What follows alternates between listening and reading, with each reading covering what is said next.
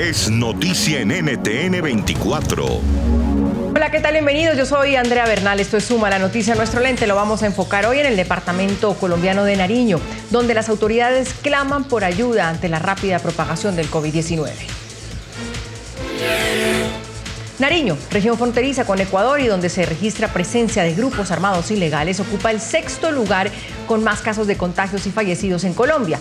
Registra 114 muertes y 3.574 casos confirmados. Las autoridades han eh, dicho que en las últimas semanas más de 166 integrantes del personal médico dieron positivo de coronavirus. Sobre la ocupación de las camas UCI registra de momento un 53.8%. Son cuatro los municipios donde se concentra la mayoría de los contagios en este departamento. Son Tumaco, Pasto, Ipiales y Maguipayán. Le damos la bienvenida a John Rojas Cabrera, el es gobernador del departamento de Nariño. Gobernador, eh, bienvenido a NTN 24. Hay una preocupación. ¿Cómo está, por ejemplo, la ocupación de las camas UCI en, en la gobernación? ¿Qué le preocupa en este momento?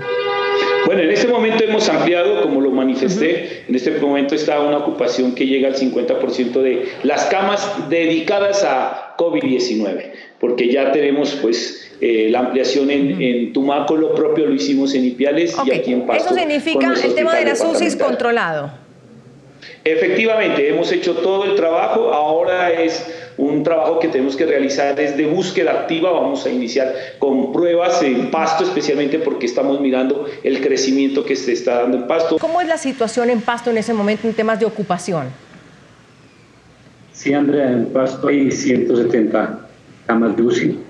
65 camas para COVID y 105 para no COVID. En este momento la ocupación es del 53%, pero hay que recalcar que de ese 53% solo pacientes de pasto ocupan el, 20%.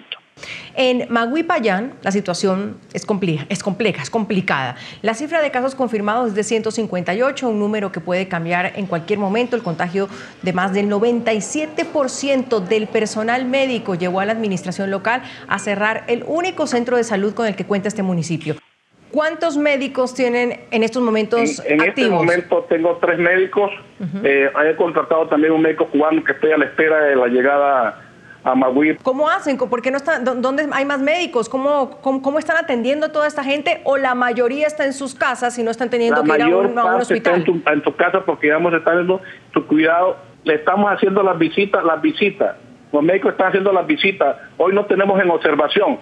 Puede escuchar más conversaciones como esta en Zoom a la noticia de lunes a viernes a las 3 de la tarde, hora de Bogotá, Lima y Quito, 4 de la tarde, hora de Caracas y de la costa este de los Estados Unidos, por NTN 24. NTN 24, el canal internacional de noticias con información de interés para los hispanos en el mundo.